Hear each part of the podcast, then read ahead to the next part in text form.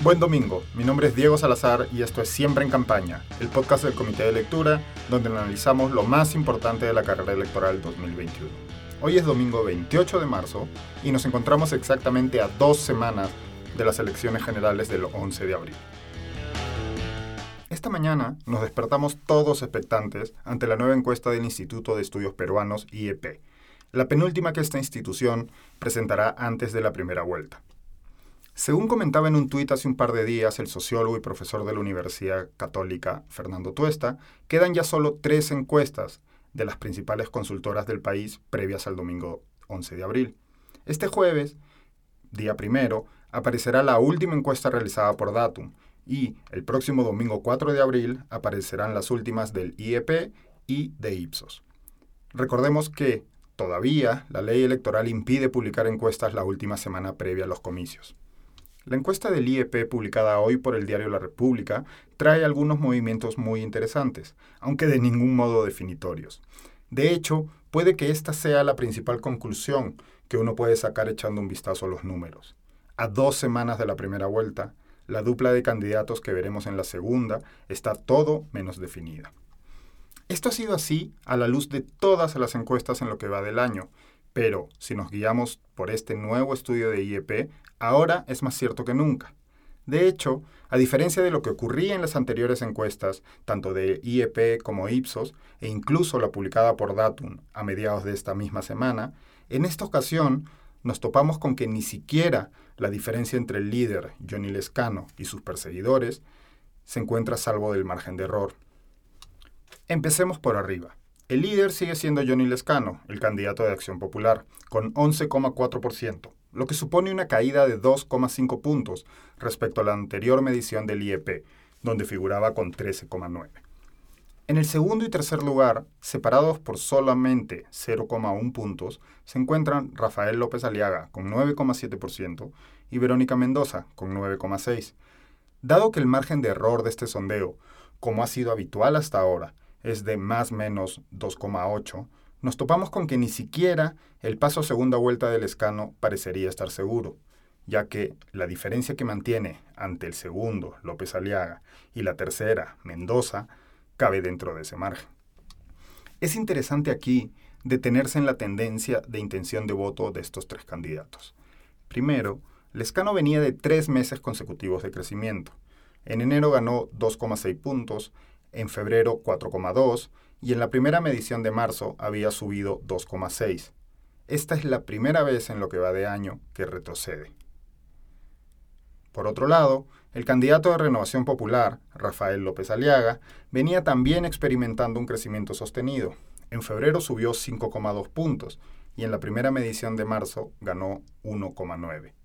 Parecería, viendo la escasa subida de 0,2 de este nuevo sondeo, que su progresión finalmente se ha estancado. El caso de Verónica Mendoza es distinto. Venía de una caída de 1,9 puntos en la primera medición de marzo, luego de dos meses en los que casi no se había movido. Ahora ha ganado 2,6 y se coloca por primera vez entre los primeros aspirantes a pasar a la segunda vuelta. Pero hay un cuarto aspirante, que atendiendo a la tendencia registrada en los últimos dos sondeos, estaría experimentando también una especie de resurgimiento. El candidato de Avanza País, Hernando de Soto, ha ganado 2,8 puntos en este sondeo del IEP y alcanza un 8,5% de las preferencias. Es la primera vez que se ubica entre los cuatro primeros puestos y la distancia que lo separa del segundo y tercera cabe dentro del margen de error de la encuesta.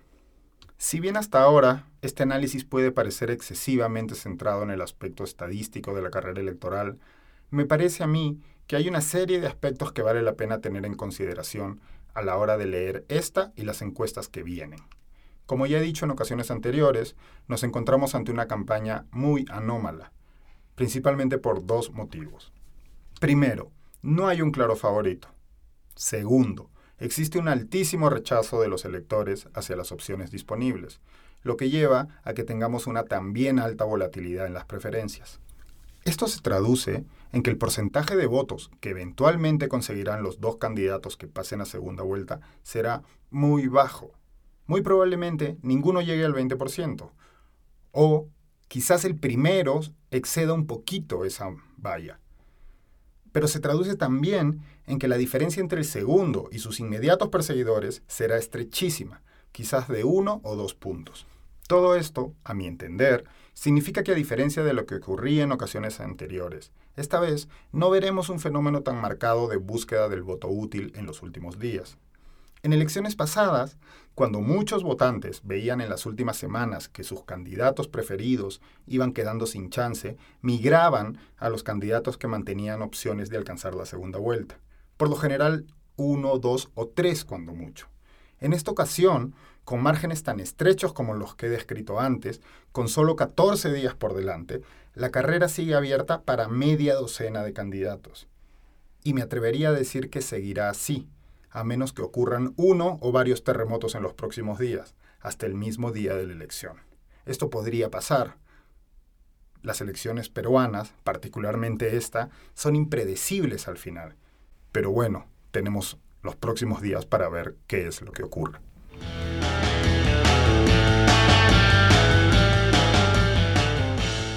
Hoy el episodio es más corto de lo habitual, porque tendremos una semana cargada y con casi toda seguridad tendrán que escucharme de nuevo antes del domingo. Entre lunes y miércoles tendrá lugar la serie de tres debates oficiales del Jurado Nacional de Elecciones. Todos los debates serán a las 6 pm y tendrán una duración de dos horas. Los moderadores serán Mónica Delta y Pedro Tenorio.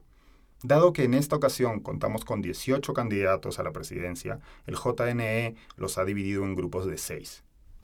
El lunes 29 debatirán George Forsyth, de Victoria Nacional, Verónica Mendoza, de Juntos por el Perú, Alberto Bengolea, del Partido Popular Cristiano, Keiko Fujimori, de Fuerza Popular, Marco Arana, del Frente Amplio y César Acuña, de Alianza para el Progreso. El martes 30 tendremos a Pedro Castillo, de Perú Libre, Daniel Urresti, de Podemos Perú, Andrés Alcántara, de Democracia Directa, José Vega, de Unión por el Perú, Ollantumala, del Partido Nacionalista, y Hernando de Soto, de Avanza País. Y por último, el miércoles 31 tendremos a Johnny Lescano, de Acción Popular, Julio Guzmán, del Partido Morado, Daniel Salaverri, de Somos Perú, Rafael Santos, de Perú Patria Segura, Ciro Galvez, de Renacimiento Unido Nacional, y Rafael López Aliaga de Renovación Popular. De los 18, solo este último aún no ha confirmado su participación. El día viernes, durante una entrevista, señaló que estaba todavía evaluando su asistencia. Esto ha sido todo por hoy. Muchas gracias por escuchar siempre en campaña. Los invito a revisar la cobertura electoral del Comité de Lectura en nuestros feeds de SoundCloud, Apple Podcasts o Spotify, donde se encuentran todos los podcasts que producimos. Esta semana quiero volver a recomendarles la nueva temporada de Divina Política, donde el abogado y profesor Guillermo Flores Borda conversa con distintos candidatos y candidatas al Parlamento sobre las relaciones entre política y fe. Pueden también seguirnos en las distintas redes sociales del Comité de Lectura, tanto en Facebook como Twitter e Instagram. Queremos escuchar sus dudas, preguntas y sugerencias, así que además de contactarnos a través de redes, pueden escribirme directamente a mi email, diego.comitedelectura.pe. El equipo detrás de Siempre en Campaña está integrado por Vania García, Daniela Meneses, Mateus Calderón y Alejandra Costa. Si disfrutan de este o los otros podcasts que producimos, así como de nuestros newsletters, los invito a apoyar el trabajo que hacemos convirtiéndose en suscriptores del Comité de Lectura pueden hacerlo en nuestra página web, comitedelectura.pe. Nos vemos en la semana. Muchas gracias.